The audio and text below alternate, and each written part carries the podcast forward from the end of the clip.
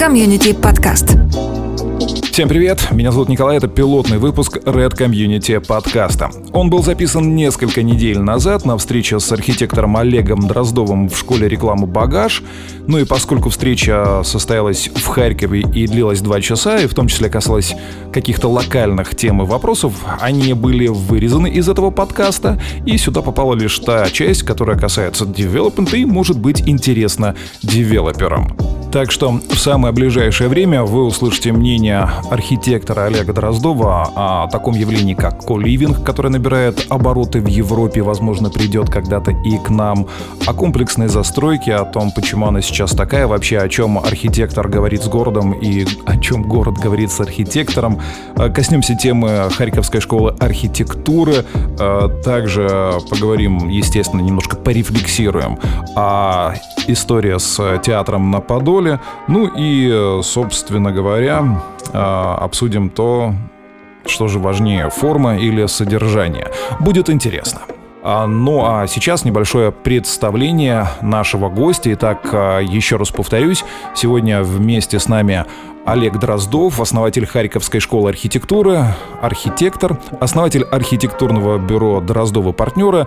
А, среди значимых событий последних а, лет а, стоит отметить победу на международном конкурсе в Южной Корее, проект культурного кластера во Львове, строительство театра на Подоле в Киеве, ну а также то, что Олег являлся художественным куратором украинских проектов на Биеннале в Роттердаме в 2009 году и на Московском Биеннале 2012 года, ну и вообще, что Олег Олег, скорее всего, один из самых известных украинских современных архитекторов, а, имеется в виду известным а, за пределами Украины.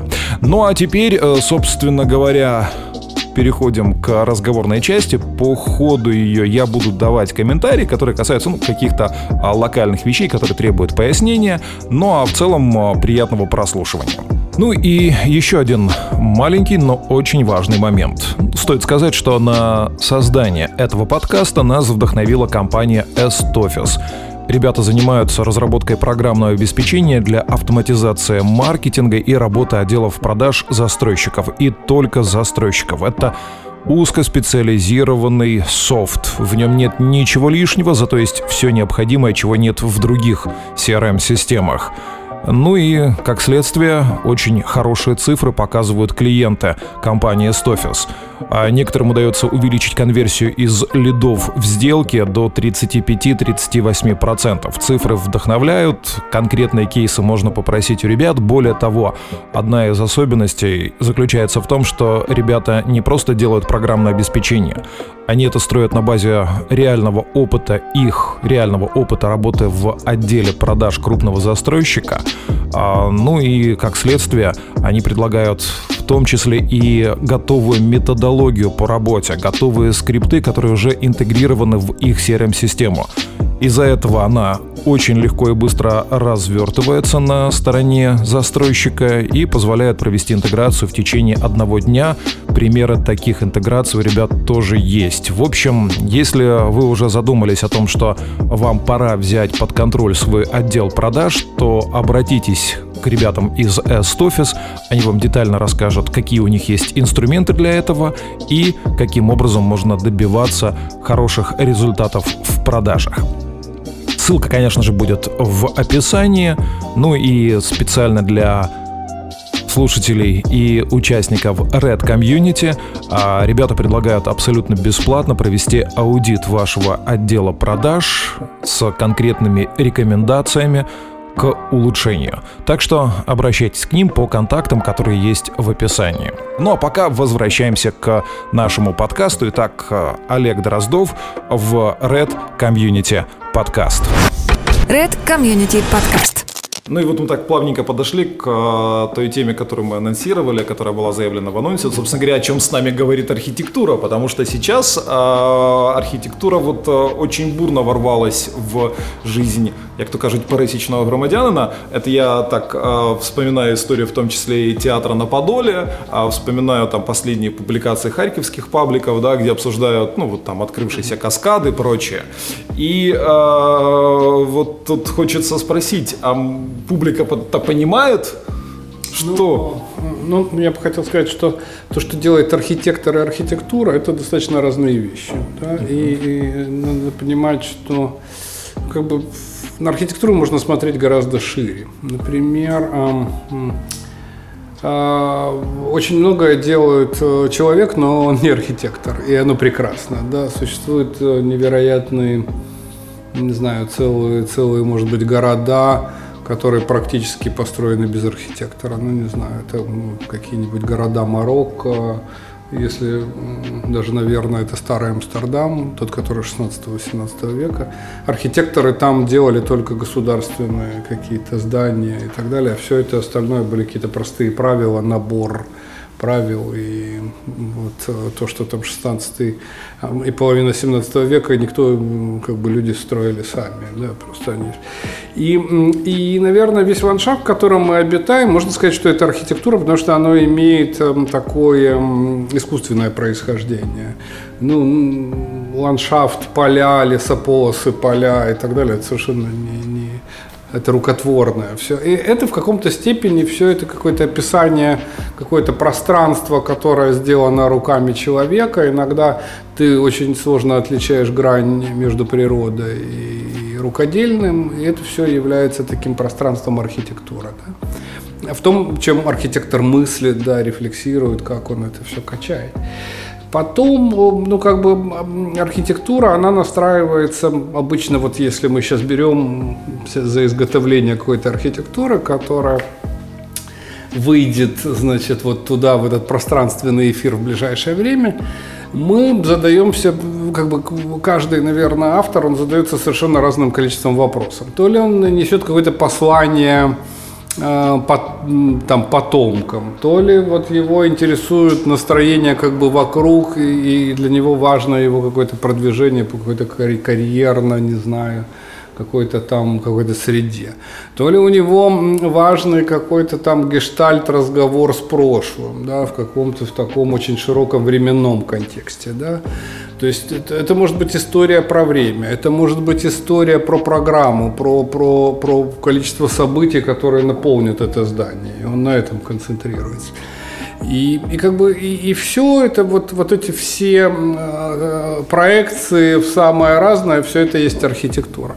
Если мы посмотрим на что-то, что состоялось далеко до нашего появления, в каких-то эпохах, в которых мы мы вроде, мы, мы до конца не знаем, какой был лайфстайл тогда, мы до конца не знаем, может быть, функцию этого здания, но что-то такое трансцендентное, загадочное, да, что мы не можем как бы считать до конца, оно есть в этой какой-то какой архитектуре. Мы, мы, не, мы теряем причинно-следственные связи, и здесь очень важный такой эмоциональный момент, будь то это какая-то там советская архитектура, с которой мы как бы не на «ты», да, но, но понимаем, что какая-то какая природа событий, обстоятельств сложила именно ее, да, или там, не знаю, какая-нибудь римская, не знаю, каких-то самых... Мы, мы, мы считываем какую-то кучу кодов. Некоторых мы разбираемся, некоторые нам уже появлялись как объяснение иллюстрации, некоторые мы можем быть учеными и, и, и доподлинно знать, как каждый компонент состоит. Но,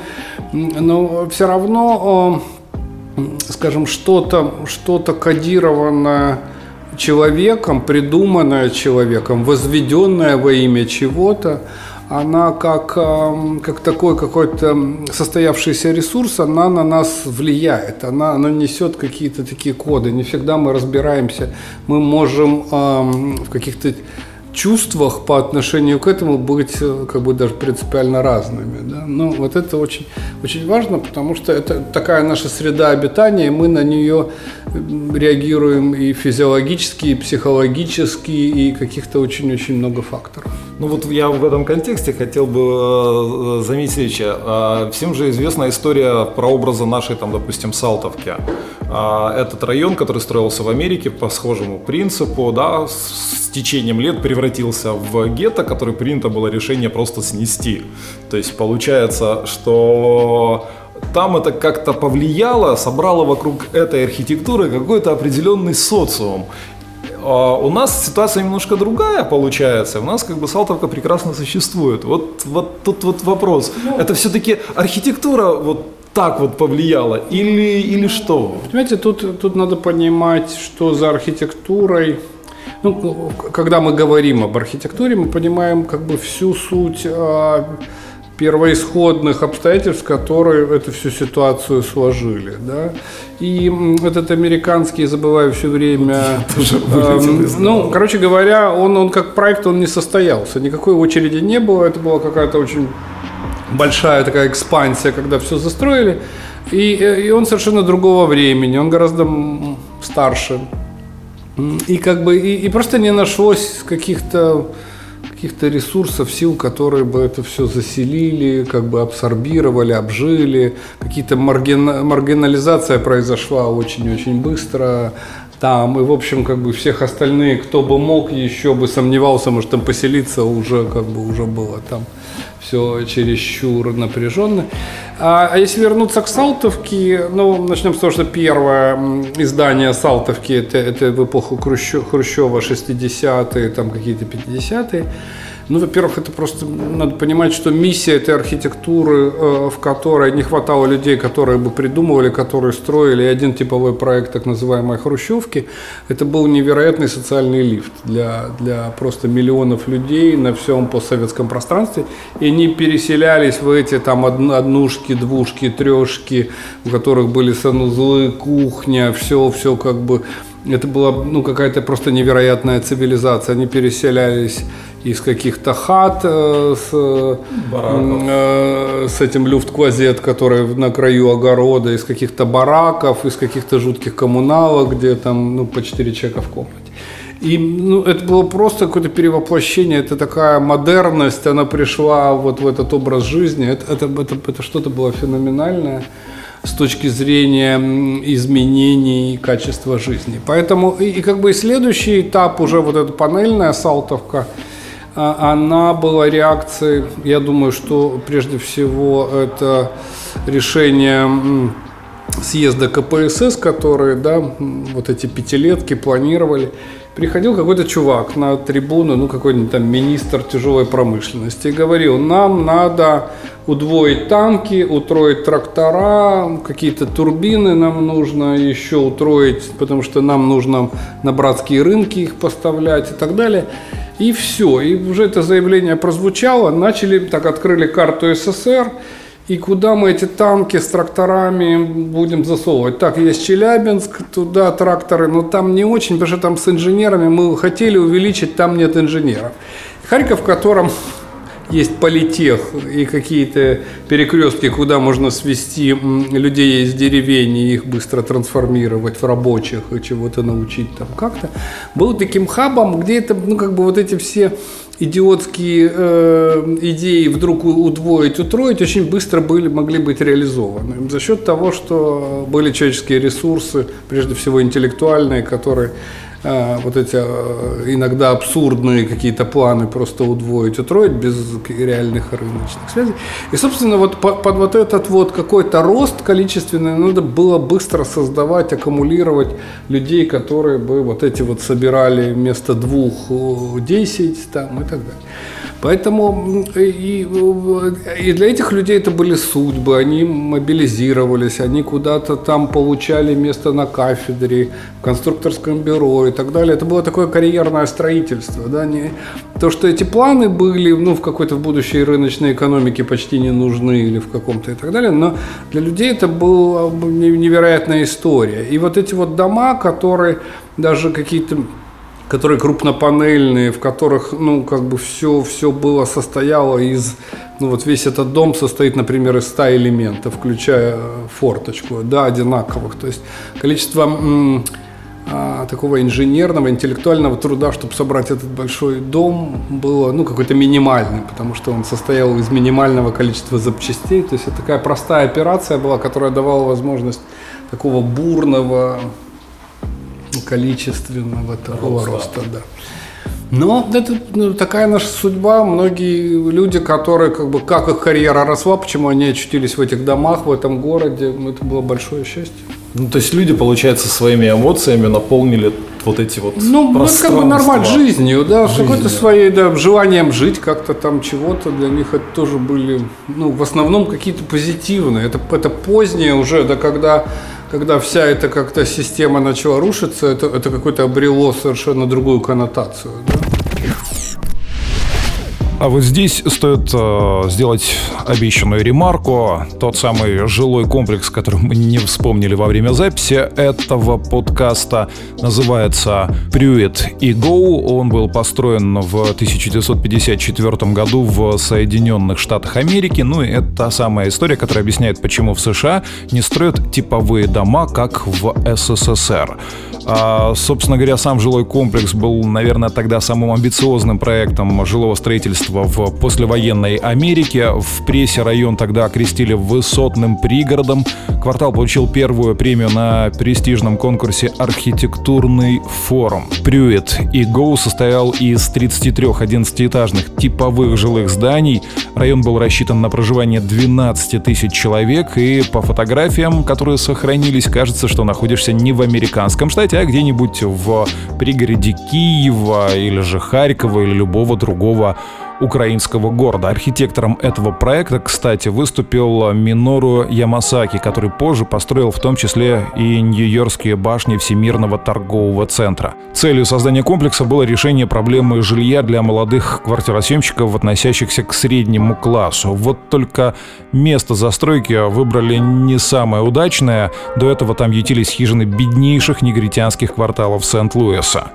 А, тем не менее, решение было принято, и впоследствии казначейство США профинансировало строительство в сумме 36 миллионов долларов.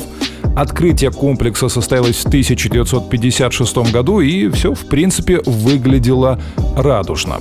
До 1954 года в жилищной политике Сент-Луиса использовался принцип сегрегации. Планировалось, что комплекс будет состоять из двух частей, одна из которых а, была предназначена для темнокожих американцев. С отменой сегрегации на законодательном уровне комплекс а, вначале имел смешанный состав жильцов, но в течение двух лет а, большинство белокожих квартиросъемщиков переехали в другие места, и в комплексе остались в основном афроамериканцы, причем малообеспеченная часть населения. Вскоре комплекс стал ассоциироваться с нищетой и преступностью. После завершения строительства в 1955 году комплекс насчитывал 2870 квартир, что делало его одним из самых больших в стране. Квартиры были небольшие, с маленькими кухнями, лифты останавливались только на первом, четвертом, седьмом и десятом этажах, а эти самые этажи были оборудованы большими коридорами, комнатами для стирки, общественными комнатами и мусоропроводами. В середине 60-х квартал стал отчетливо напоминать гетто, а не тот радужный уголок, каким он являлся в первые годы после своего заселения. Работа дворников прекратилась, а на месте привычных дверей и светильников в подъездах начали устанавливать антивандальные.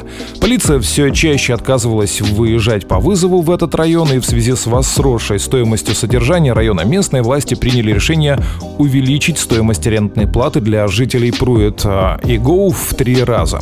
Позже, в этом же году году массовая неуплата счетов привела к коммунальной трагедии – прорыву канализации в одном из домов. В 70-м году городские власти объявили этот квартал зоной бедствия. Не найдя средств для ремонта местной инфраструктуры, власти решили начать отселение жильцов. В итоге, после многочисленных безуспешных попыток улучшить криминогенную ситуацию в жилом комплексе, 16 марта 1972 года по решению федерального правительства было взорвано первое здание, а затем в течение двух лет и все остальные.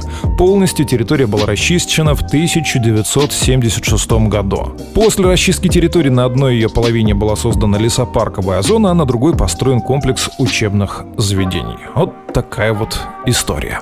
Ну, вернемся к нашему разговору с Олегом Дроздовым. А в этом контексте хочется поговорить в том числе о том, а, а, собственно говоря, куда мы движемся. И, скажем так, тут я не могу не вспомнить там историю начала 20 века, да, когда в Харькове начали появляться так называемые компанийские дома, где люди сбрасывались деньгами и строили для себя дом, в котором они там со своими знакомыми, друзьями будут жить. Я слышал, что в Европе сейчас тоже есть такие примеры, когда люди образуют некую коммуну, являются таким образом девелопером проекта, да, нанимают архитекторов, строителей, строят, дальше эксплуатируют а, вот э, это жилье.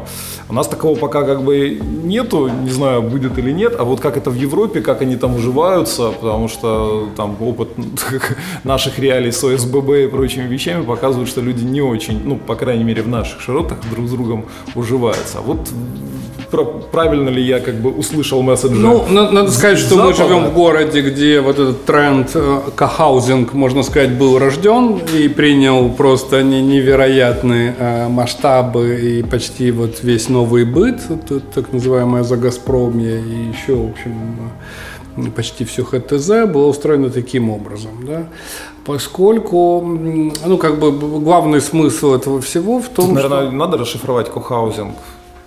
Для тех, кто младше 30, да. Окей, а в Загазпромье дома построены, а, они там красный а, чего-то там плиточник, красный да. машиностроитель и прочее. То есть дом строился неким предприятием. Дома коммуны. Коммуны, да. да. И заселялся... По-нашему дома коммуны. Да, заселялся да. сотрудниками этого предприятия, которые вместе ну, ездили ну, на работу, вместе проводили да. быт. Ну или какого-то назовем цеха, в том смысле вот дом литераторов. Дом э, слова. Там, да, дом слова, ну и так далее. Красных медиков, э, каких-то там ученых. То есть э, идея заключалась в том, что люди вне рабочее время продолжают обсуждать какие-то производственные, ну, условно, корпоративные темы, что, что как бы корпорации лучше. И они были абсолютно правы.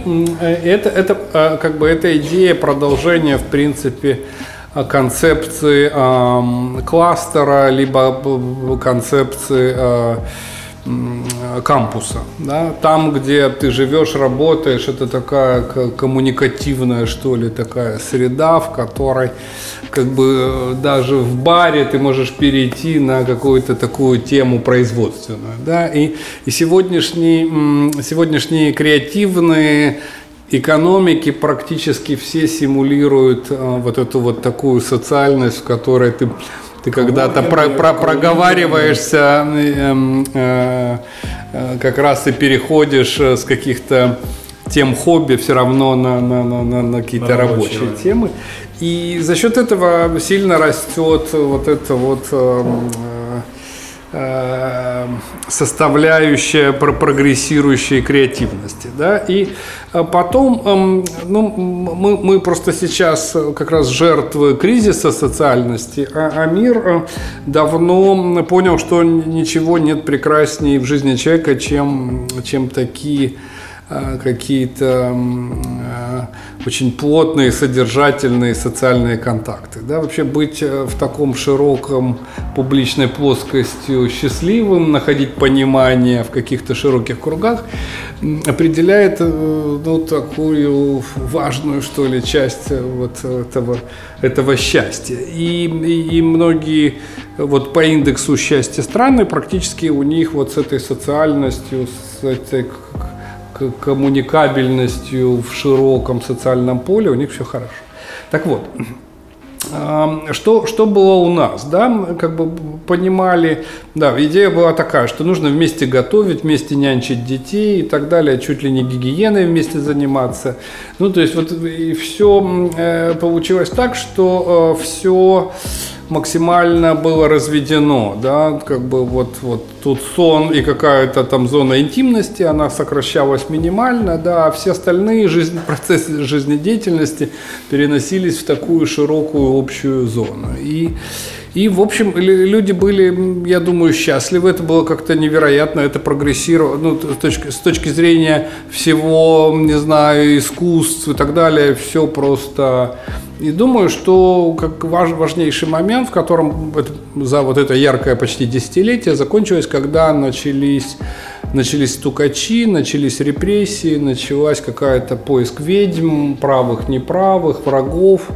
И, и мне кажется, на этом как бы вот эта вот социальность э, был, ну, свернулась окончательно, да, потому что люди, с которым были открыты, на них стучали, и она вот как-то свернулась, и потом, ну, как бы стучали до, до, до, до конца 80-х, поэтому вот это вот каждый раз, э, как бы, социальность э, такая, я бы сказал, открытость, которая свойственна была здешним местам просто испокон веку. Да, это общинная жизнь, это очень много всего делегировалось в какую-то широкую такую совершенно в широкую публику, обсуждения. На самом деле какие-то формы такой демократии, они были ну, в украинском селе и даже там ближайших. И очень много делалось тоже, какие-то групповые проекты. Ну, постройка хаты, это всегда строилось там всем селом. И, в общем, много чего было. Потому что, но э, там, э, в общем, ГПУ, КГБ и так далее, вот похоронила. Мне кажется, это одно из важных моментов. Я не, не являюсь социологом, психологом, но это, это моя такая версия, почему мы потеряли э, э, вот, вот это вот умение, которое вроде как было веками и которое ну, постоянно описывается в литературе еще до большевиков, да, которая просто была нормой. И, и, и, и, и вспоминая вот этот, так сказать, эпоху авангарда, вот их уровень какой-то открытости, их, он, да, да, он, он был где-то вот до, до середины 30-х просто невероятно. И переходя к Европе, как бы, наверное, наш, нас это тоже ждет. А мне кажется, что я бы определил эту парадигму новую, в которую входит человечество, в то, что важно быть, а не иметь. Никакого статуса с точки зрения владения чем-то, его больше нет. Ну, то есть это, это, это какой-то такой тупой идиотизм, ну, не знаю, мериться там автомобилями, яхтами, домами, каким-то набором там чего-то и так далее. Это никто не говорит, что отменяются деньги и отменяются понты. Они, они как бы переходят совершенно в другой в другой режим, э, и приблизительно это уже в, в части мобилизовано. Это какая-то карта лояльности, да, которую ты достаешь бумажник, и ты уже можешь в какой-то войти VIP лаунж, например, и у тебя будут какие-то целые там какие-то бесплатные сервисы. Тебя, тебя спросят, а, а да, вот может вам перебронировать там на, на вот тут там на бизнес-класс у нас там есть ли, ну какие-то и, и, и, и неважно какие-то сервисы, да. На самом деле ты за все это как бы тоже тоже постоянно платишь. Приблизительно, если посмотреть на это, в принципе модели в таких соци- более социалистических странах, ну, например, там Норвегия, Швейцария, Дания, там, Швеция, Финляндия. Ты понимаешь, какое количество сервисов, оно для, для вот этих плательщиков налогов открыто просто невероятно. Да? За то, что, например, американец платит, который платит за образование, там, за какую-то медицину, которая дальше, чем там чего-то, да, вот это входит, то не входит. Там это всегда пакет, он такой, он очень полный-полный, да, и так далее. На самом деле это связано с тем, что а, там какой-нибудь датчанин платит вдвое больше налогов, чем американец. Да, и, соответственно, это как бы распределяется в какую-то горизонтальную. Это тоже такой клуб а, как, как, такого кохаузинга. Да, вот сейчас а, мои друзья Orange Architects, они выиграли конкурс два года назад. Это э, будет беспрецедентный кохаузинг в Амстердаме. Их достаточно много реализовано в 80-е годы, больше по такому форме такого студенческого общежития, какое-то такое такое хиповское комьюнити таких. А вот, э, вот это он называется Ионус, по-моему. И, и это вообще уже пятизвездочная гостиница. То есть а, он уже экстремальный, что твоя личная часть, она вообще сжалась уже до, до минимума. То, ну, что называют апарт-отель? Ну, это называется кохаузинг, не знаю, каливинг, э, да, вот как-то так эти формы. И твоя личная часть, в которой у тебя лежат вещи и так далее, но зато у тебя есть на все комьюнити там бассейн, там какое-то невероятное лобби, которое открытое для всех соседей, туда они приходят, там какой-то интернет. И, и там еще каких-то, ну там какое-то очень много всяких... Огромное количество общественных Да, но интересно, что ты платишь за это все как бы, да, угу. ну, свою долю как акционер, но у тебя твое, вот то, что можно обозначить мое, вот какое-то совсем мое, оно очень маленькое. И, но это было просто экстремально. Я видел несколько проектов, например, Калбрайт. Цюрихе. В Цюрихе, да. И э, там, э, там, конечно, какие-то невероятные вещи. Э, например, коридоры где-то 2,5 метра. Это было то же самое в одном из московских э, 20-е годы, по-моему, Гинзбургом построенных э, таких вот э, как раз такого тоже коммуны, жилья коммуны, да, потому что это такая внутренняя улица, по которой гоняют дети на велосипедах в плохую погоду. То есть это просто как, как, как, как такая городская улица. Я не, не забуду, мы проходили, а, собственно, шли в квартиру к знакомому, который нам устраивал экскурсию, который был проект-менеджер этого дома. И, и такое объявление, я сегодня готовлю, будет тайская кухня, а, где-то начинаю готовить в 6, но если кто-то приходит уже только, хочет прийти только на, на дегустацию, приходите всем, кроме вина ничего не приносить, лучше белое. Вот так, ну, как такое объявление. Да? Или кто-то повесил, у меня есть какой-то перфоратор, там какой-то столько-то ватт, если что, мой телефон там. И есть, ну, какой-то, какая-то такая для вечеринок комнату можно снять, такую отдельную, ну, какая-то как большая такая гостиная, да, вот, вот есть такая кухня почти профессиональная, да, которую ты хочешь Ну, готовить на зона. коридоре, да, там где-то так. Есть кафе, которое, ну, как бы ты можешь там выпить кофе почти по себестоимости. Ну, как-то ты- такие вещи, которые, ну, больше нигде нет. Они решили э, всей своей коммуной, что они хотят кинотеатр, в котором будет некоммерческое кино постоянно идти.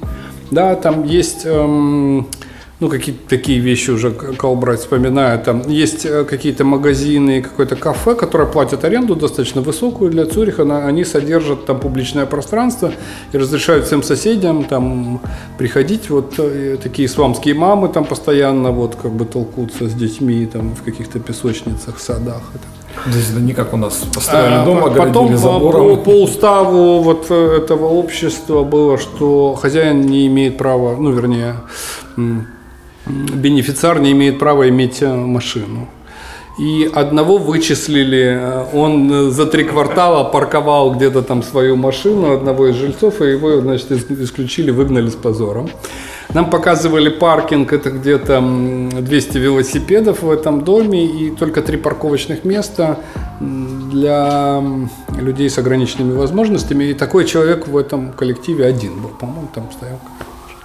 А, а все это построено над м, трамвайным депо. Потому что они пришли в город, дайте нам место, им сказали, ребят, все, что мы можем придумать, ну, потому что все частная собственность, а мы как, как город вам можем отдать э, вот на трамвайное де- депо, только не мешайте трамваям, когда вы будете... Не там- над трамваем. Над, над. И ты, ты заходишь, и там такой трамвай выезжает под домом. Это крайне... А я же, ну, то есть прозвучало слово бенефициар, я же правильно понимаю, что это люди объединились вот Да, в да, этот да, вот да. И- акционерное да, общество, да, да, назовем да, это и так. они скинулись серьезными деньгами. Ска- скинулись сами деньгами. Наняли и- архитектора, Наняли там, архитектора. ну. И им построили дом, в котором коридоры 2,5 метра шириной. Да, да, это они создавали программу. Да, да, да. Ну, То есть до, до всех этих деталей. Название еще раз. Калбрайт.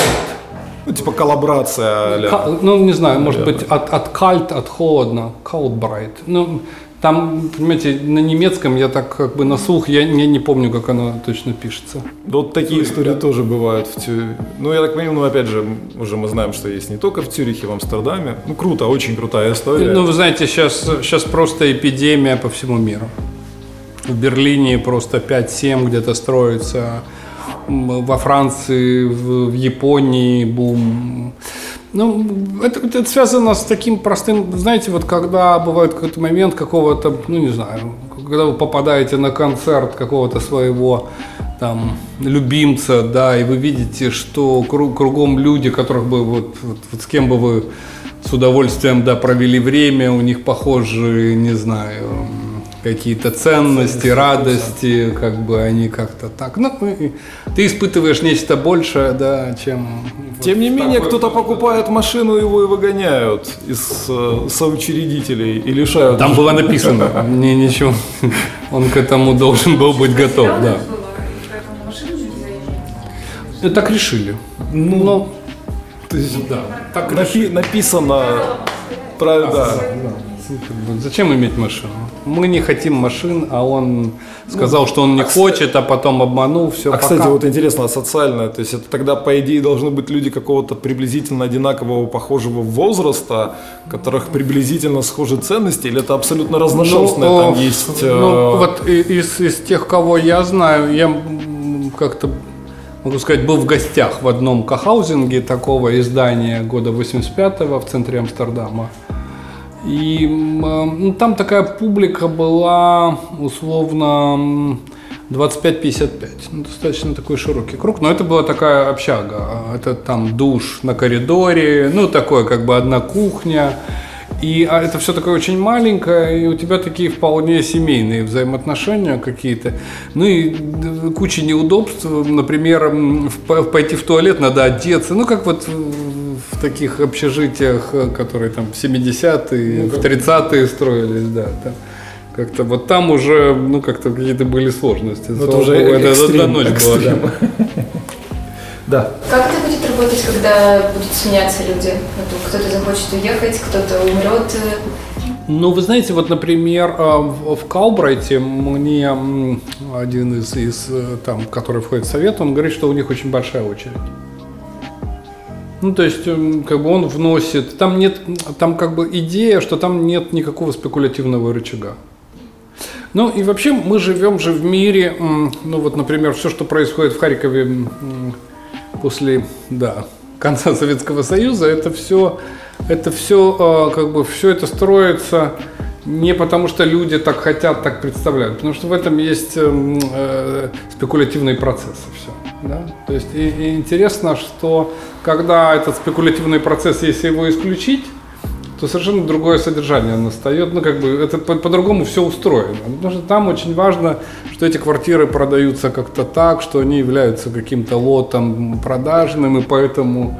В общем, это две, две разных. И я вам скажу, что вот такая спекулятивная э, архитектура, она на самом деле во всем мире по- появилась вот-вот относительно недавно.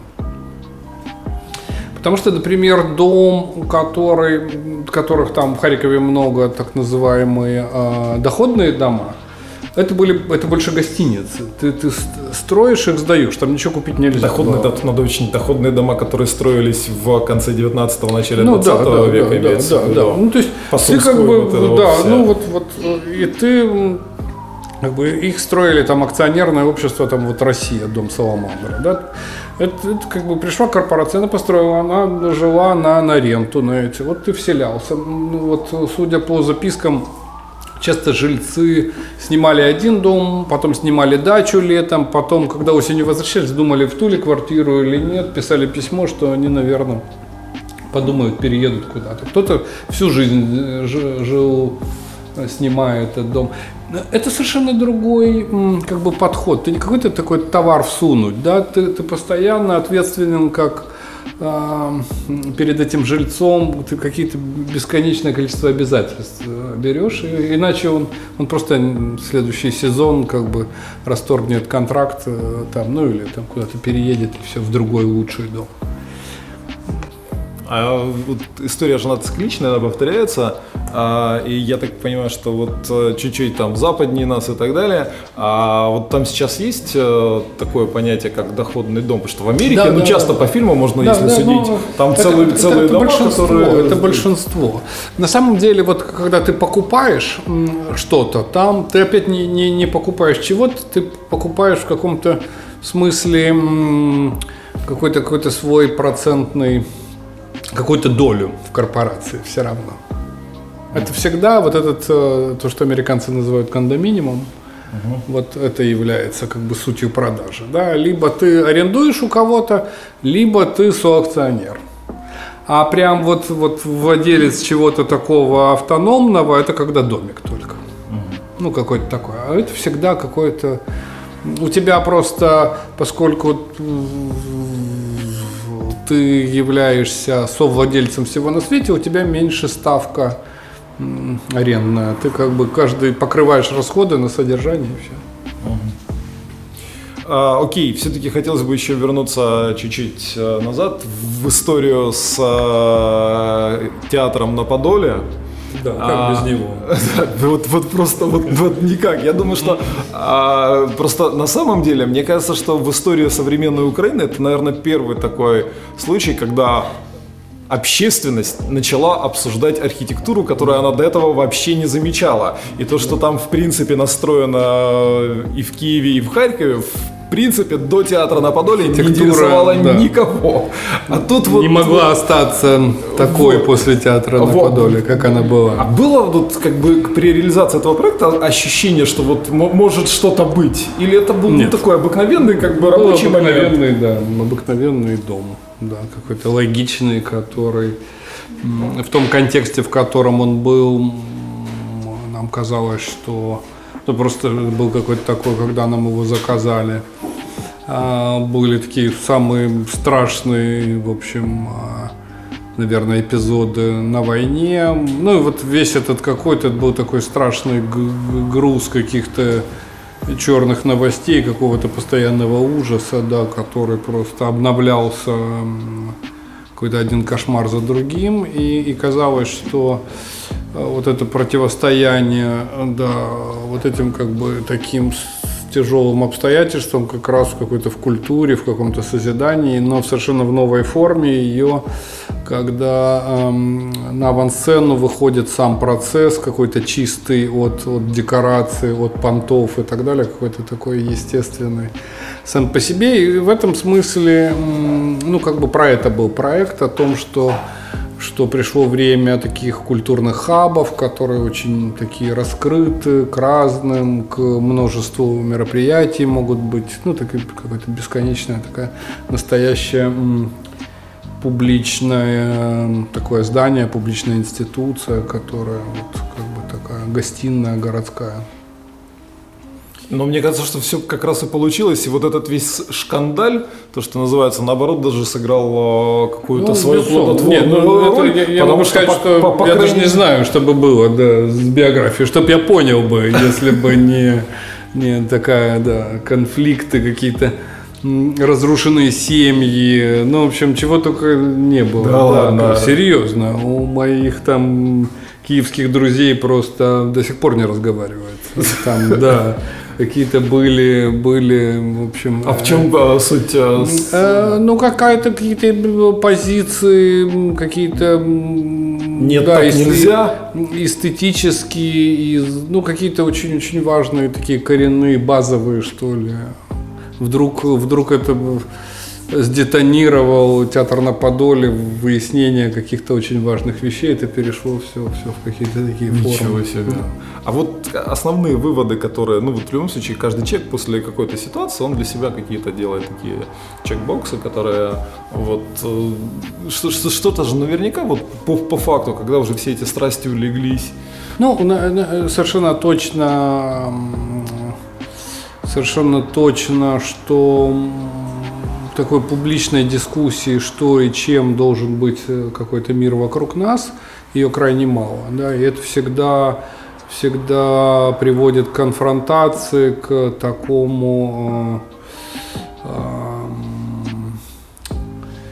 я бы так сказал, радикализму с, с двух разных сторон, да, только потому что это не обсуждается. Проблемы среды нашего обитания, какой-то архитектуры, они как-то вне дискуссии, да, и каждый как-то себе представлял, или кому-то навязывали какие-то стереотипы, а другие были свободны от них и так далее, и происходит. А это должен быть постоянная такая дискуссионная история, да, о том, что, ну, особенно такое постмайдановское э, общество, оно, ну, как бы, оно, с одной стороны, не хочет подарков, оно хочет разобраться, что, собственно, как-то как знать все заранее, и это, это крайне важно.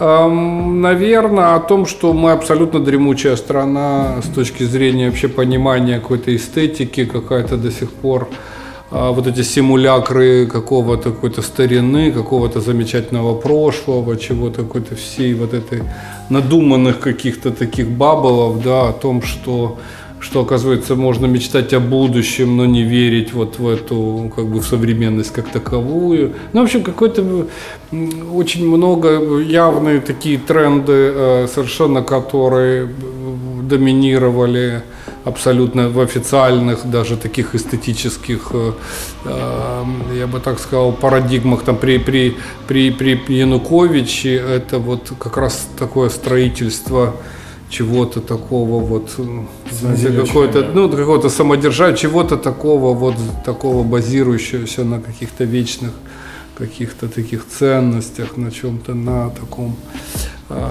радикальном консерватизме, да, но это псевдо все, это не может быть, потому что это все как бы на, на лжи, можно так сказать, потому что это не то, что ты есть, а как ты хочешь выглядеть. Да? Это какие-то такие очень-очень массированные, массивные такие сгустки каких-то да, недоэволюционировавших вещей о том, что абсолютно э, э, все вот эти э, такие феодальные тренды, они еще живы, они и так далее, как бы.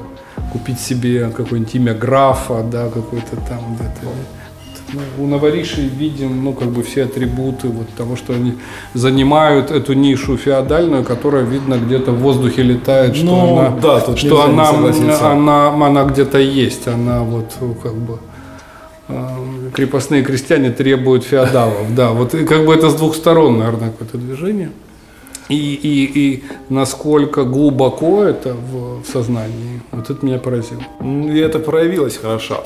А, тем не менее, я читал у некоторых своих знакомых, а, слышал от них такое мнение, что вот театр на Подоле стал таким неким символом а, перевернутой страницы, что вот, вот появилось нечто современное, в, ну, скажем так, с, с эстетической точки зрения интересное и движущее вперед, и как вот такой символ символ отрыва от э, всего, что вот, вот это вот было, этого псевдоренессанса и так далее.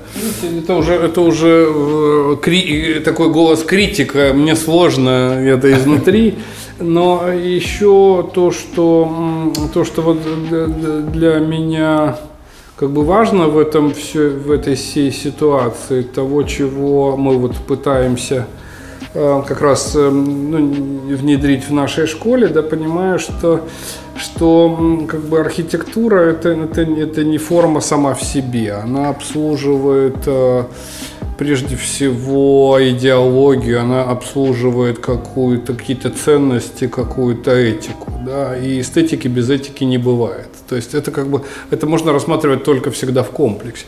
Ну, у меня был какой-то такой странный достаточно, ну, такой момент. У меня есть там страна такая Дания, где, где у меня все друзья не архитекторы. Это, это вообще единственное исключение. Четыре человека, они из разных областей.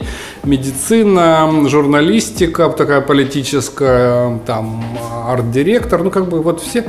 И они говорят, слушай, такой вот такой важный дом, вот, вот здесь, смотрю, какой-то обычный дом, и, и говорю, что ж тут такого важного? Это, это было когда-то давно еще, да? Я как, не, не, он говорит, ты не понимаешь, там, там будут, там будет какой-то детский центр. Ну, смотри, банальный дом, ничего там не накручено, ни, ни в этом всем языке композиционном ничего особенного. Какая-то, ну, такая банальная вещь. И, и они мне рассказывают про чудеса вот с точки зрения, то есть они его воспринимают не с точки зрения формы, а с точки зрения содержания обычные горожане. Притом дважды из разных э, как бы, источников они, они расписывали о том, как, как это важно и как это круто. И это совершенно было вот не, не наше византийское как бы, представление об архитектуре. И они, оказывается, знали, о чем они говорят. Да? Это действительно там вещь потом, которая получила кучу премий. Как раз, э, то есть вот э, форма и ее социальная миссия, да вот когда они накладываются, мы смотрим, собственно, ради чего все эти понты, надутые губы и так далее, соответствуют ли они вот этой содержательной части, да, как, как архитектура, она, она так перформативное такое искусство, культура, да, что она, собственно, как она обогащает там нашу жизнь, вот прежде всего. Не, не как она визуально там встроена в какой-то там чего-то сообщать. Ну, наверное, да, но, но особенно, когда это публичное, да, и, ну, например, какой-то какой-то классный кусок города, какие-то условно какие-то, не знаю, там Япи, какой-то аппер класс, он его оккупирует, какая-то дырка в паркинг, больше ничего, какой-то забор, что это нам дало? Вот что, как нам, как горожанам это дало? Дополнительные налоги какие-то, за которые мы что-то получили?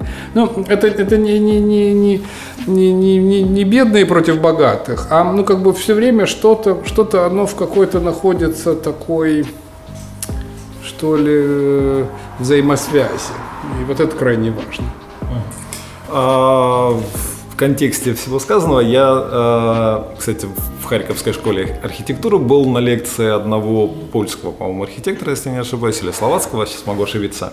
И он рассказал, что в большинстве случаев их архитектурное бюро сейчас занимается, ну, то, что называется реновацией. То есть достаточно много а, бывших промышленных каких-то или каких-то там социальных и прочих помещений, они а, освобождаются или из нее уходит та функция, которая в ней была в этом помещении, его нужно переосмыслить, перезапустить и наполнить новым смыслом. Вот правда ли, что как бы основной тренд сейчас такой, что вот, вот какие-то приходится брать и уже существующее архитектурное э, строение и переосмыслять архитектору? Еще какая правда? Еще представьте себе, нас было там 50 там с лишним миллионов какие-то там 20-30 лет назад. Да, а теперь нас ну, по каким-то по, по, подсчетам где-то в районе 30. Да, при том, что все, чем мы занимались, мы этим не занимаемся 30 лет назад. И практически вот это плоти, ну, назовем этих зданий, архитектуры, вот этого всего, чего рядом с нами, оно не соответствует нашим сегодняшним запросам. То есть нас было вдвое больше, мы занимались вообще не тем. И, и мы живем в среде, которая как бы к нам никакого отношения не имеет. Куча каких-то пустот, пустынь и так далее. Да, там, ну, какой-то институт потребления с его складами, дистрибуциями, там заполнил часть вот этого пространства, потому что оно очень адаптивное, да, заводское, индустриальное. Но это, это крайне интересный кейс, потому что, с одной стороны, мы, мы потеряли какую-то свои традиционные какие-то занятия. И, и, и теперь места этих традиционных занятий, их надо приспособить к каким-то новым занятиям, новому образу жизни, новой экономике и так далее. И здорово при этом не потерять память о тех временах, потому что это очень важно. Да? Это все была какая-то короткая эпоха, ну вот э, для Украины вот, буквально за столетие появилось думаю, что 90% плоти, чего наполняет наши города. Вот этого какого-то всего, домов, складов и так далее. Все, что мы видим, это всего лишь не, не за какие-то отрезки там в середине 19 века, ну, было там немножко каменных церквей, деревянных домиков, ничего от этого нет, а вот за какое-то следующее там столетие вот наросло все это. И оно, этого никогда больше не повторится. Никто больше не будет строить такие заводы, такие дома и так. И мне кажется, вот с точки зрения какой-то такой своей важной генетической памяти, это требует сохранения. Чтобы это сохранять, это нужно использовать, потому что просто какие-то эти вещи консервировать ради ничего. И здесь нужно как бы такое умение найти э, определенный компромисс, чтобы как бы сохранять и использовать, чтобы оно оставило свои какие-то первородные качества и в то же время было адаптивно к, к этим сегодняшним потребностям быть более свободным. Это крайне сложно. Это требует таких, знаете, очень точных интерпретаций и, и э, таких умений, такой достаточно сложный инструментарий, и который очень сложно описать, например, что сохранить, почему эта кладка важна, почему она важна даже с такими пропущенными этими, но она создает что-то совершенно там особенное, да. Ну и какие-то такие вещи, которые, не знаю, кто-то из французских классиков была там история про проститутку, у которой одна нога была короче, и она была просто успешнее всех остальных, потому что клиенты понимали ее уникальность. Вот приблизительно эту шутку тут, или не знаю, эту историю, да, как бы транслируя куда-то в, в Просто на самом деле интересно все, что уникально, да, и, и понятно, что время никогда не вернешь, и вот это вот умение, умение ценить а, как, какой-то точно так же, как и, может быть, устаревшее мнение своих старших э, членов семьи, точно так же и, и, и вот э, какие-то районы, города и так далее, которые состоялись при других обстоятельствах, понимаешь, что это какая-то важная-важная ценность.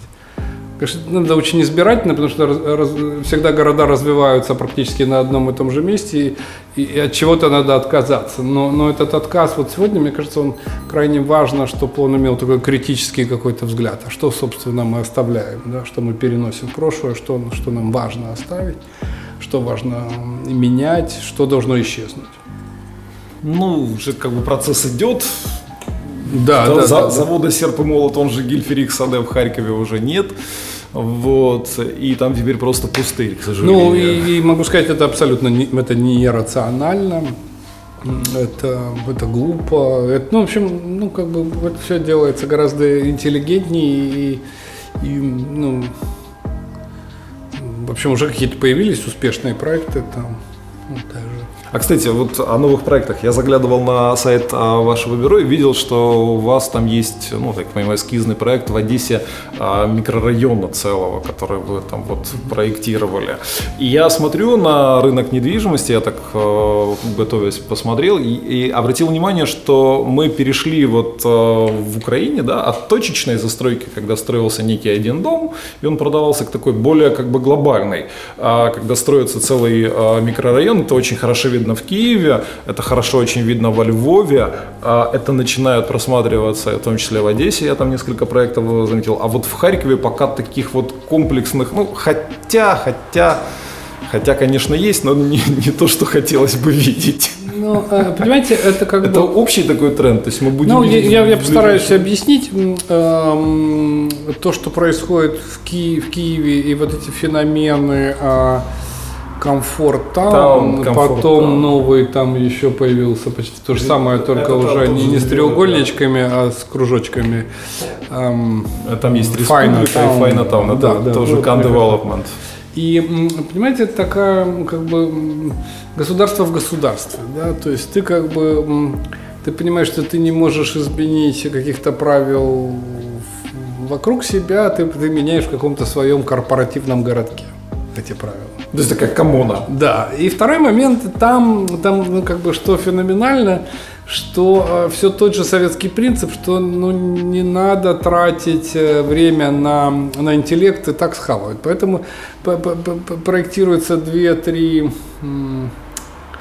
э, две-три каких-то типологии секций, и они раскрашиваются в разные цвета, чуть-чуть перевешиваются и так далее. На самом деле все потребляют один и тот же продукт. То есть такой массовой застройки, ну, в кото- люди живут в квартирах почти с одним планом или в какой-то нарисованной одной рукой. Больше нигде в мире нет. Это такой, интересно, что, что это какой-то такой постсоветский феномен, который вот так- такого масштабного повторения. Нет, есть, конечно, более радикальные вещи. Есть на фотографиях какой-то район в Самаре, который просто выглядит как будто такой копи-пейст, ну, какой-то вообще засеяно, там, не знаю, 300 тысяч, вот как-то вообще в такой вот живет какой-то сетке, такой вот, какой-то совершенно как концлагерь какой-то такой, без, без вариантов. Ну, плотность, конечно, застройки впечатляет, э, высотность. А еще как бы очень впечатляет то, что часто вместо парковок там строят э, еще одну 16-этажку, 24-этажку. И это вообще, как я даже честно не могу понять, я вообще не могу понять, как, как, как, как там люди вы- выживают, вот с учетом того количества автомобилей, которые все стараются приобрести. Но, э, как бы в, в цивилизованных, как бы, наверное, в Европе, потому что в Азии то же самое где-то иногда бывает похоже или, или в Штатах. э, э, часто бывает, что вот на условно квадратный там километр очень малая концентрация интеллекта, да, как бы деньги решают все, деньги выбирают какой-то путь, который проще, да, и там идет все каким-то мак- максимальной повторяемостью, ма- максимально что-то просто мультиплицируется и все. Но если говорить о, о э, там Европе, то ну как бы над ним бы работало бы где-то в сто раз больше человек.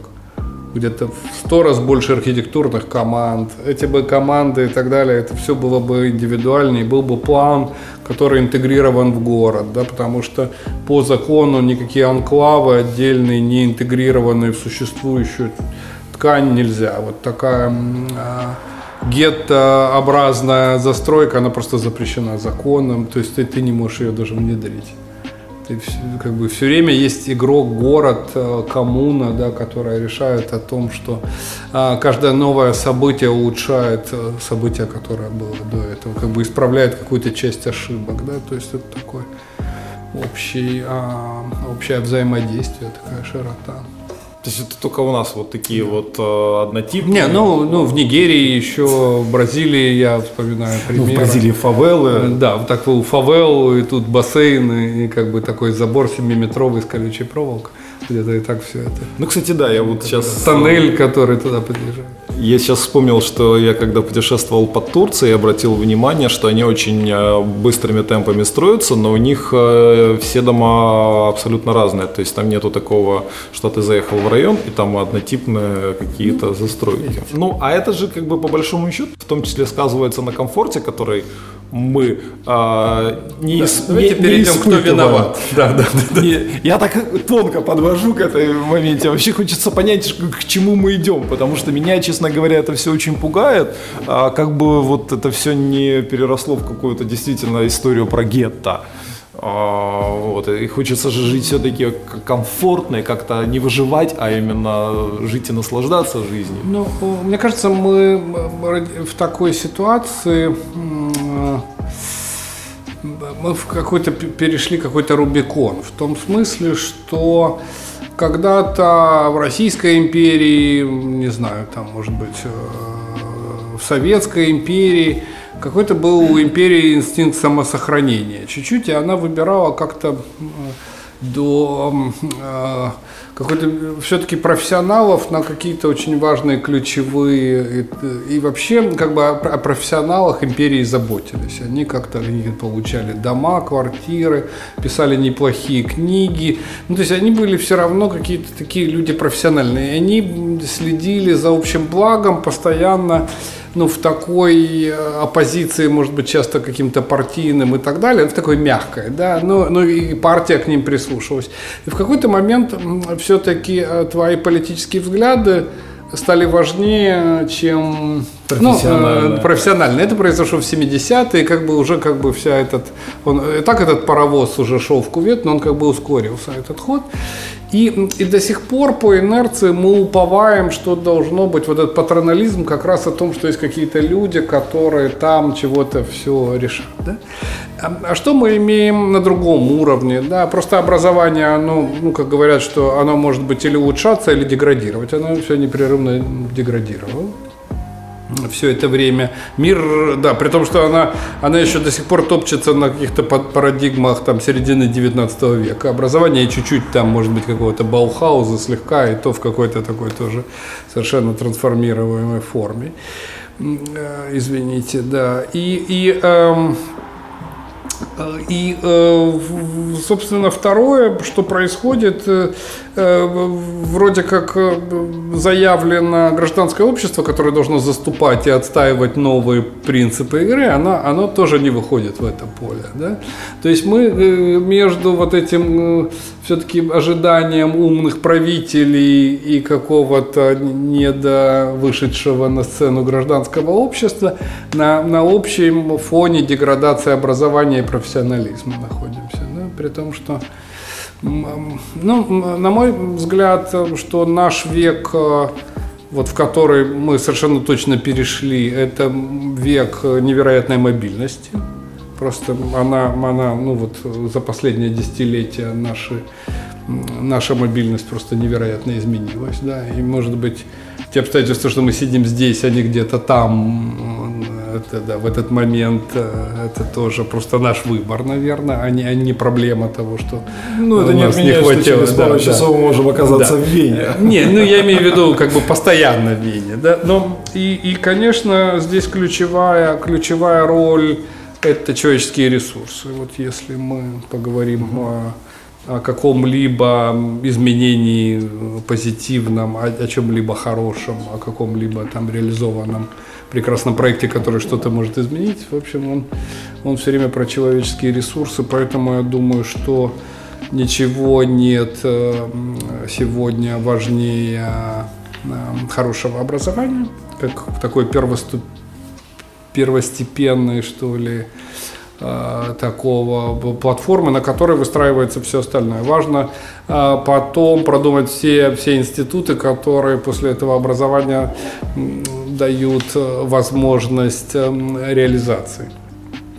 В том числе такой реализации в самом широком, благодаря профессионализму, такой путь к счастью, да, который состоит из многого, из, из городской среды, из, не знаю, безопасности, здоровья, не знаю, каких-то кучи замечательных событий, культуры, развлечений, не знаю, и всякого-всякого. Мы так плавно подошли к теме образования. Харьковская школа архитектуры. Сколько она уже существует? Получается, Эм, три? Ну, ну получается, три, три года. Три Мы года. начали с такой публичной программы, потом у нас был нулевой год, который подготовительный, почти половина этого нулевого подготовительного года, потом перешла на первый курс, и сейчас мы набрали второй год, э, второй курс. Мы получили лицензию еще на магистратуру, и мы сейчас ну, хотим понять, нужна ли Украине магистратура. Как бы крутая магистратура, да. Если украинцы, которые закончили бакалавриат, которые не хотят эмигрировать, да, вот если у нас, если у нас такие, которые как бы имеют э, такой интерес к профессии глубокий, Но тут же есть еще момент востребованности этой профессии здесь же, наверное. Ну, я могу сказать, что ам, давно такого, такой востребованности не было. Я могу сказать, у нас, например, открыты вакансии, мы просто не видим а, людей, соответствующих нашим. Ну, как мы даже не, не, не делаем эти open call, но, но, но, но скажем, м, архитекторов, которые бы имели такую высокую профессиональную культуру для того, чтобы работать на, на международных рынках, э, и, эм, ну, на которых мы работаем. И, в общем, это крайне сложно найти. В этом же контексте вопрос, а, а вообще как много архитектурных бюро украинских работает на международном рынке и являются востребованными? Ну, у вас видно, да, есть портфолио, которое, навер- может, наверняка же или нету? Не, нет, есть они, они совершенно точно есть. э, Ну, то есть это реально как из мне Украины кажется, да, да, конкурировать? да, да, ну да. А что ну, для этого нужно? Ну, где-то просто иметь, эм, иметь хорошие предложения, хорошее портфолио.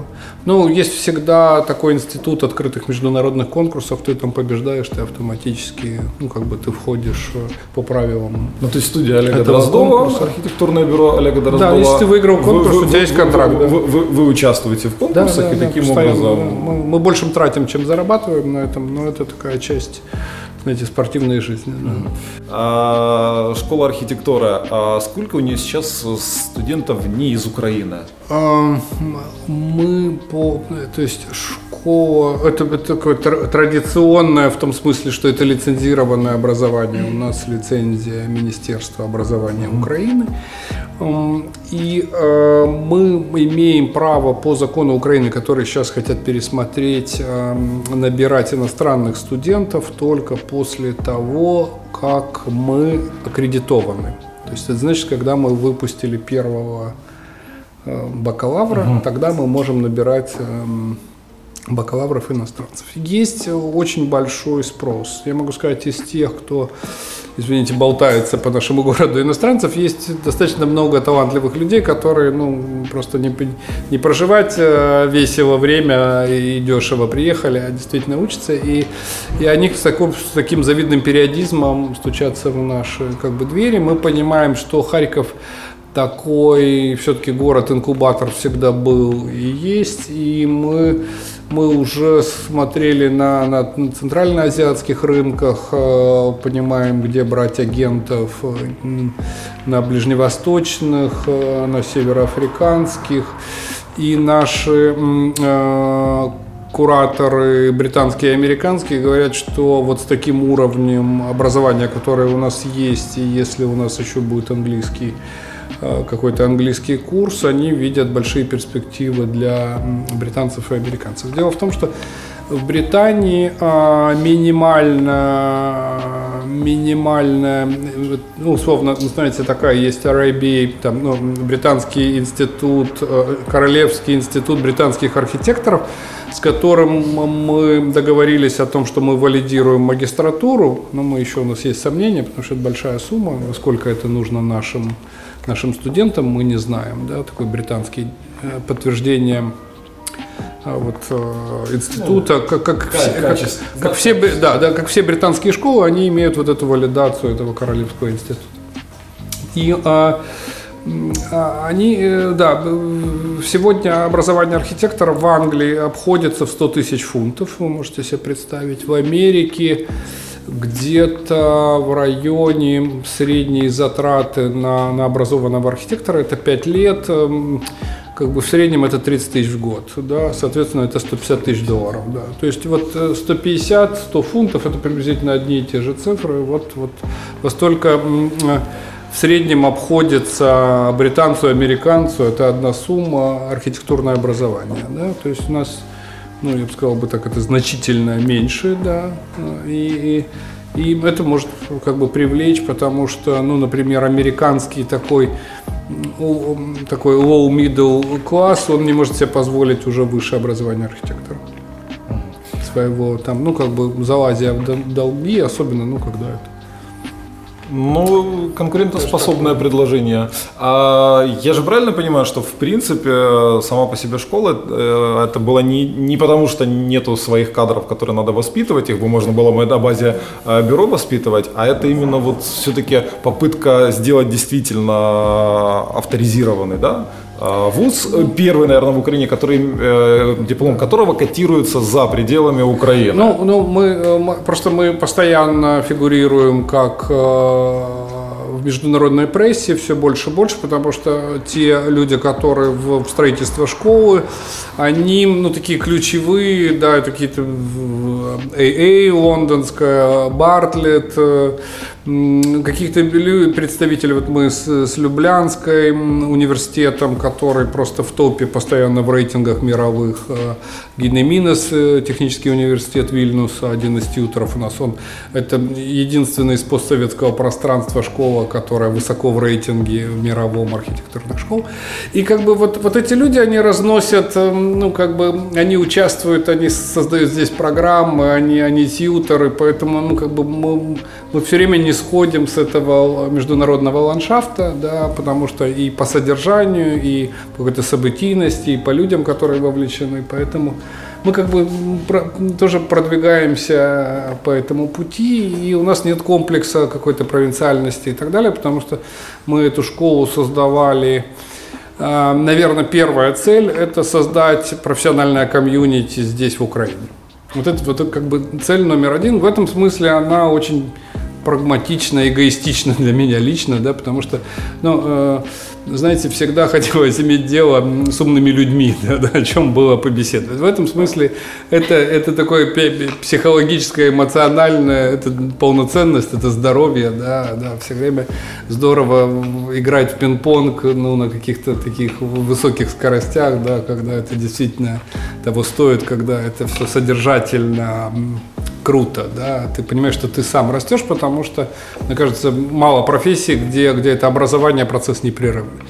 Потом, эм, ну, все понимают, и для, для, и как для тьютеров, и для студентов важно, что, что образование – такой полноценный, постоянный процесс, который никогда ни у кого не останавливается. Да, это процесс обмена энергии, знаний, знания рождаются в какой-то дискуссии, знания рождаются, когда появляется интерес. Да, это такой вот это, это, это абсолютно такое движение с двух сторон.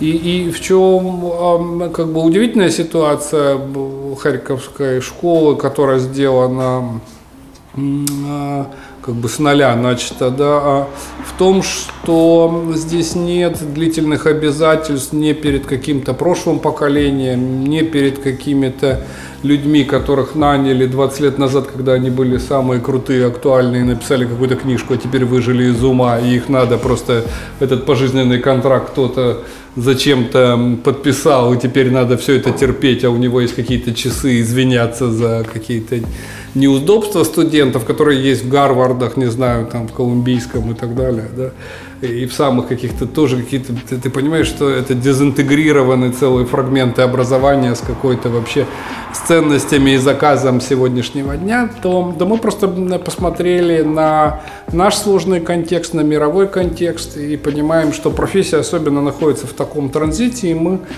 как бы просто позиционировали себя именно в, в этой сегодняшности проблем, вот как раз в этой какой-то вот этой такой ситуации, которая постоянно движется, и мы вместе с ним, и у нас нет каких-то институциональных обязательств перед прошлым. Поэтому мы, у нас есть какая-то новая объективность, да, и энергия новой институции. Ну, это очень круто, что это все, во-первых, с чистого листа, а во-вторых, а я же правильно понимаю, что это единственная да. частная да. архитектура? Там есть какая-то частная единственная, но, но она у нас там... все, что частное, ну, там, там как бы там шлейф. еще там чего-то, да, там такое. Ну, понимаете, то есть она просто принцип, что она сделана не ради денег и не ради славы. Да, это как бы большая редкость. Ну, да, мы уже поняли, да. чтобы было комьюнити, где было можно да, поговорить да, с умными да, людьми. Поэтому мы начинали с публичной программы, как бы с открытых э, этих самых, э, и будем продолжать, в общем, в том же духе. Вот конкуренция со стороны государственных вузов не боитесь? Э, ну, понимаете, как, ну, есть какая-то, в чем, в чем есть сложность, да, что, что э, украинцы не, не, не глобально нет такой в обществе Э, такое широкого понимания, что, что за серьезные вещи нужно платить. И две вещи в жизни стоят, э, как бы, на которые стоит тратить деньги, это здоровье и образование. Все остальное это полная ерунда. Все остальное это как бы это, это абсолютно ничего. Это какой-то фейк, э, на который часто уходят там и здоровье, и жизни, да, да, ну какие-то и карьера, к сожалению. Вот, э, вот эти две вещи, которые являются базовыми все-таки для, для счастья. Потому что образование дает, как бы актуализирует твое бытие, да, и, и, ну, а здоровье какой-то важный компонент, так чтобы оно было таким оптимистичным. И, и в этом смысле, э, ну, какая-то культура, ну, что ли, потребления, что за это надо платить, потому что, ну, например, наше образование где-то в 4 раза дешевле, э, наша себестоимость где-то в 4 раза меньше, чем средненемецкая очень банальное, самое такое. Вот если брать, сколько одного студента архитектора тратит в Германии, и сколько мы бы мечтали, что нам будут платить, потому что мы датируем еще, то есть у нас есть э, там все, все люди, которые имеют там какие-то дар таланты, они получают стипендии, которые мы, мы часто очень там стараемся как-то с пониманием к этому отнестись, но вот приблизительно такая разница.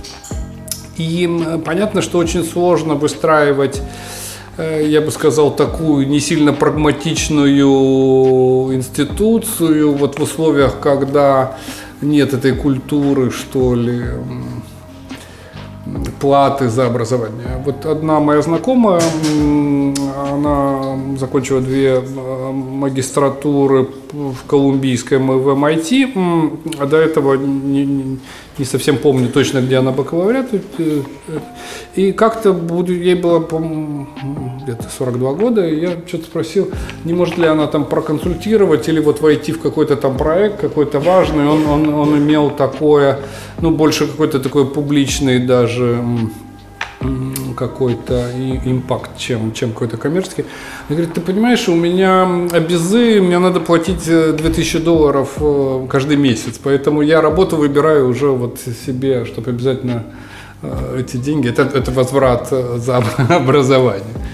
То есть и, и очень многие вот мои знакомые, кто, кто прошел эти бешеные, да, Гарварды колумбийские, там MIT, там где по, по 60-70 тысяч в год надо платить, э, конечно, они как бы крайне осознанно вот на этот шаг шли, да, как бы понимая, и, и то, как они учились, и, и как бы, и как этот они потом крест несут своего образования, это как бы крайне важно, да, такая ответственность, да, которую ты на себя принял. Следующий вопрос. А, у нас есть а, несколько вузов, которые выпускают, в том числе архитектурные специальности в Харькове, и там ну, достаточно много людей учатся. А вопрос, а где все эти люди работают впоследствии? И следует, следующий вопрос, а где будут работать выпускники Харьковской школы архитектуры? Да, ну я, я сразу на последний отвечаю, у меня в офисе э, уже сотрудники шутят, что надо искать себе новую работу с первым выпуском. Ну, вернувшись после выставок или как бы вернувшись э, из школы, и в чем-то они правы, да, потому что это совсем э, по-другому вооружен, вооруженные люди, ну, как бы это вообще как бы э, мы все до единого, все преподаватели, мы с завистью, как быстро э, в а, в, в, потому что как быстро они интегрируют в себя эти знания, но отчасти потому, что программа такая, потому что идея, что ни один предмет, ни, ни одно оружие, условно, ни один инструмент тебе не дается без понимания того, какие крутые вещи ты можешь им делать. То есть ничего не, не просто укладывается в какой-то такой арсенал куда-то на какую-то полку. Да? То есть им надо сразу взять и условно попытаться его инструментализировать уже, уже так, чтобы это стало чем-то таким, чего ты достигаешь какой-то определенной цели. Да? Как бы средство, оно дается раз, сразу вместе с целью. И это как бы важный, важный момент. И все, все эти как бы вот эти инструменты, они собираются и как бы тебя мотивируют на этот. Что ну, представляет собой наше традиционное образование? Там, наверное, куча очень умных людей, которые сделали какие-то невероятные открытия, каких-то интеллигентных людей, но которые, как бы, начнем с того, что они, они прошли какое-то невероятное испытание, э, таким компромиссом, да, потому что ну, как бы очень много в этой системе надо принять того, что ну как бы не укладывается ни в какую там многие этические и так далее. Эти эти травмы они носят как бы с собой и перекладывают их на студентов.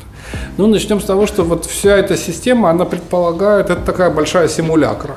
При том, что как бы студенты и преподаватели в ней партнеры. Одни притворяются, что они учатся, вторые, что учат. На самом деле, ну, как бы очень мало чего там есть на самом деле.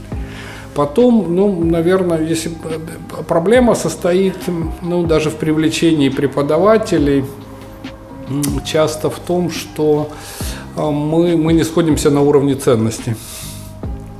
Вот это как бы первый пункт, почему мы не, ну, как бы плохо интегрируемся в друг друга. То есть самое главное, зачем или что есть, что есть хорошо, что есть плохо, что есть будущее. Да, вот как бы у нас с этим какое-то полное несовпадение. Ну и, и ну, понимаете, э, ни технически, ни технологически, ни, ни какими-то другими еще способами а, ну, эти школы, они не эволюцируют. Это какая-то такая, я бы назвал это процесс мутации от э, Академии художеств, Петербургской Академии художеств, да, какой-то в 20-е 30-е годы были прорывные такие уже технологии, которые были ну, близки по духу с Баухаусом, но они были свернуты и в такой ну, какой-то такой сталинский, э, э, ну, в общем, все это, все это какое-то, какая-то цели, цели, средства, все это куда-то смешалось, это куда-то ушло, но, понимаете, все, и, и все это как бы оправдывает то, что э, миллионы суперталантливых людей попадали в эти институты, и, и вопреки тому, что там происходило, они несли миру открытия и так далее. Но э, для этого ну, как бы, вот там выпускники наших вузов те и те. Но это, эти люди вот, это сделали вопреки этой системе очень часто. И это нельзя сни, снимать вот эту э, невероятную способность идти через, через все, через, через плохое образование, все равно какой-то к своей цели, да, достигать это каким-то своим а, часто интуицией, в, в какую-то выстраивая свою траекторию. Ну, я сейчас вспоминаю как бы свое образование, я вообще не, не могу понять, а что это было, собственно. Потому что потом надо было потратить десятилетия для того, чтобы понять какие-то простые вещи, которые, которые обычно даются в нормальном университете. В общем, понятно, где работают, не ясно.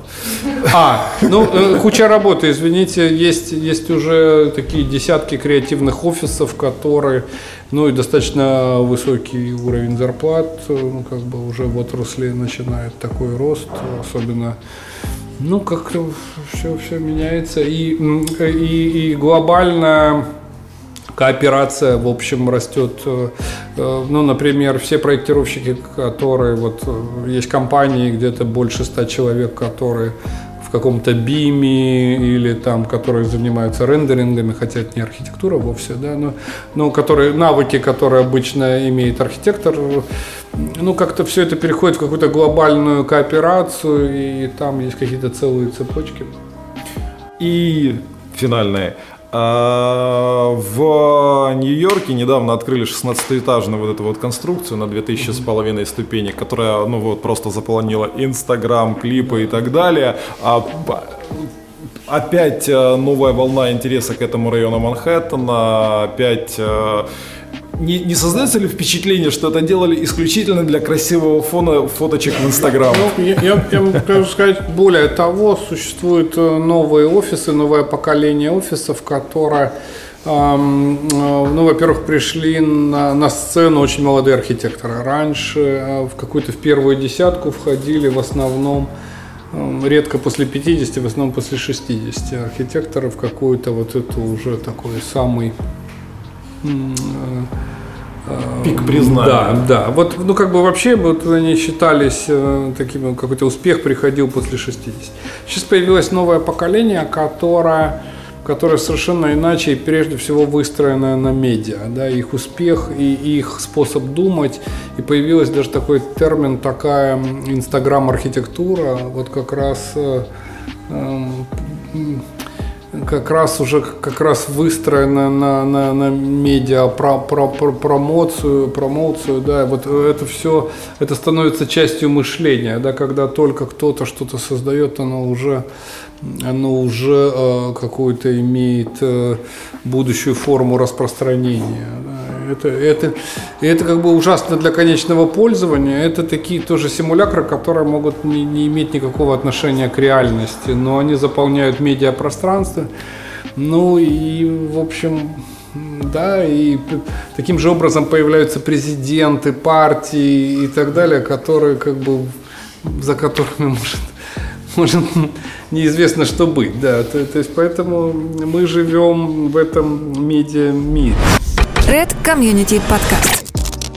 Ну вот какой-то такой у нас вышел сегодня пилотный выпуск Red Community подкаста. Обязательно напишите в комментариях, понравилось, не понравилось, что конкретно не понравилось.